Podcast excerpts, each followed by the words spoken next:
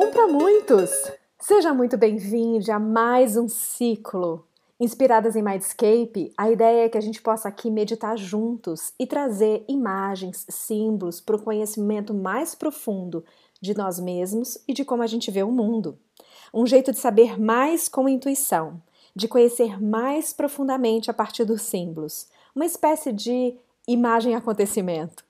Eu, Nirvana Marinho e Melina Soares estamos agora juntas nesse ciclo. Inspirada por ela, com muito carinho, a gente se volta para os arquétipos do tarô.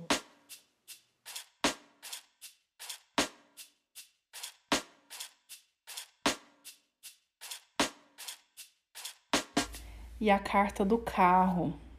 Uma carta também que me trouxe muitas surpresas ao entrar em contato com ela porque ela denota esse movimento, essa força da ida.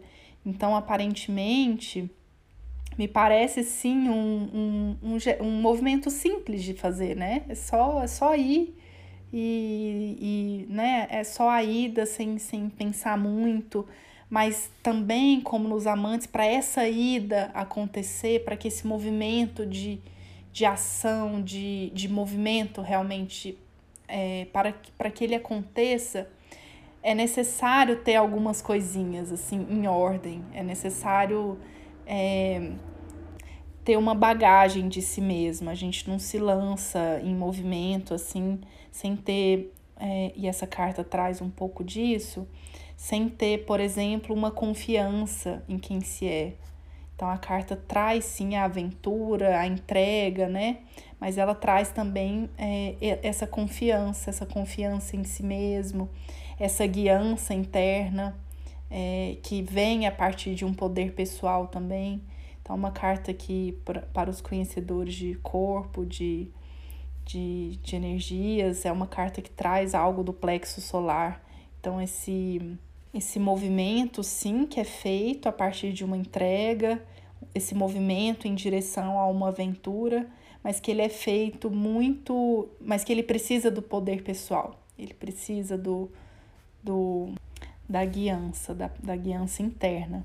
E um outro movimento interessante que eu, que eu entrei em contato a partir dessa carta é o fato dela vir depois dos amantes, né? Então também traz isso que a gente precisa.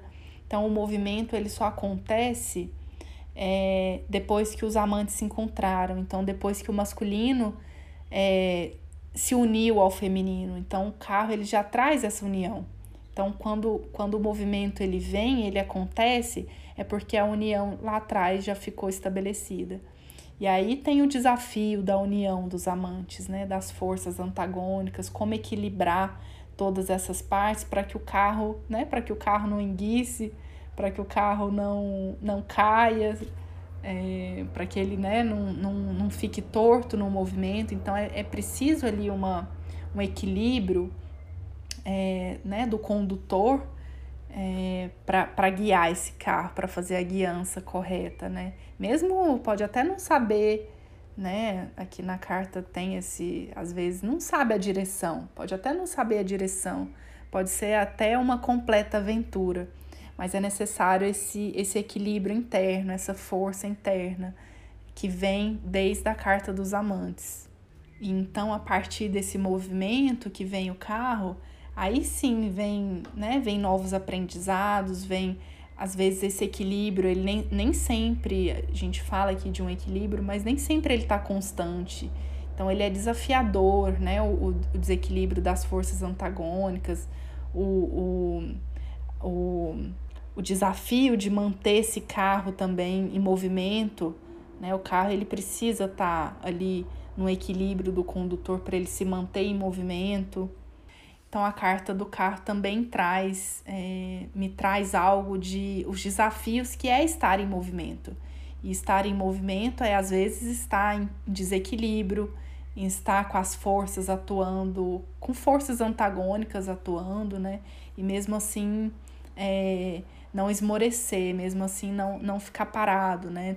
É, decidir pelo movimento, optar por essa, por essa aventura, simplesmente porque pelo gosto, né, da ida, do, do movimento, da aventura que o movimento traz.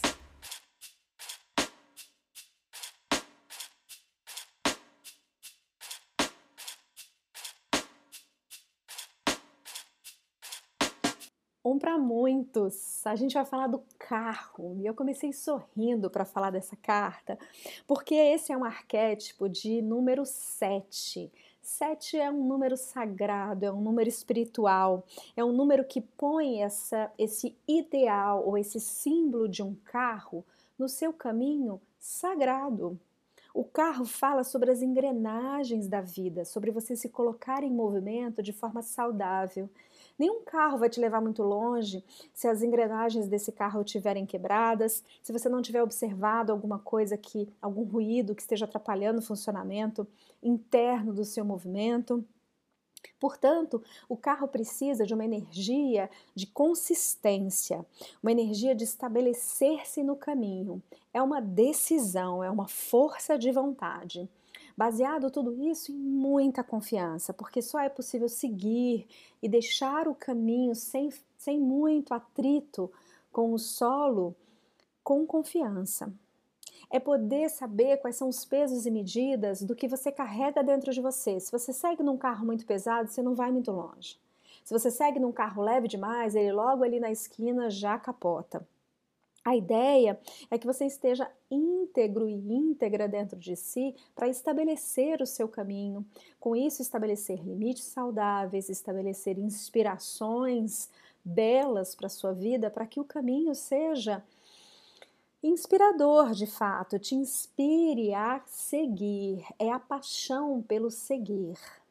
O carro fala para gente o quanto a gente está disponível no coração a olhar o nosso horizonte, a amá-lo, porque acabamos de sair do nosso encontro com os amantes, arquetipicamente, e portanto, é, mastigar, se deixar envolver pelo sabor do caminho.